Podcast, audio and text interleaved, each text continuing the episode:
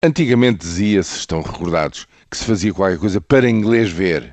Era uma questão de faz de conta, mas aqui não, agora é mesmo para credor ver e não é de brincadeira, é sério. Qual é a explicação possível para esta insistência na redução do déficit para 4% em 2014? Ou seja, na manutenção rigorosamente estabelecida das metas que vinham de trás e que não podem ser mexidas de forma nenhuma.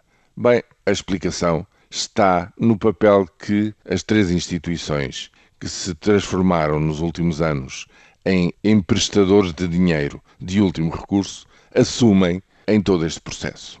A Troika, também ela, quer deixar de ser necessária as instituições, o FMI, as instituições europeias, querem deixar de ter de eh, continuar a emprestar dinheiro à República Portuguesa, ao contrário do que, infelizmente, se veem obrigados a fazer em relação à Grécia, nomeadamente. Ora, para isso, é preciso que os credores em mercado aberto, os credores por esse mundo fora, que compravam obrigações da República Portuguesa, voltem a acreditar que vale a pena comprar que não há um risco excessivo nessa matéria e que se voltou uma situação de normalidade. Ora, o que a Troika verifica entre maio e setembro-outubro de 2013 é que a situação se tornou tudo menos normal do ponto de vista desses tais credores.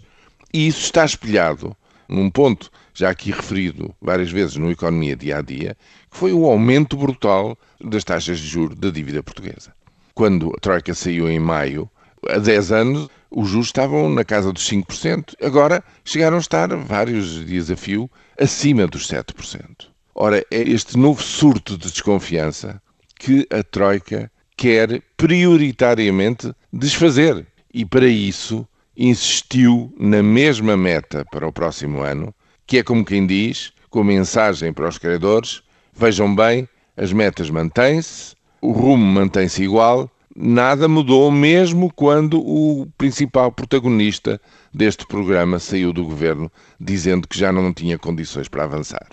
De facto, continuam a avançar, está tudo basicamente na mesma, a normalidade voltou e, portanto, façam favor de considerar que o risco em relação à República Portuguesa está excessivamente valorizado e, portanto, voltem a descer o preço e considerem no próximo ano começar de novo a emprestar dinheiro a Portugal.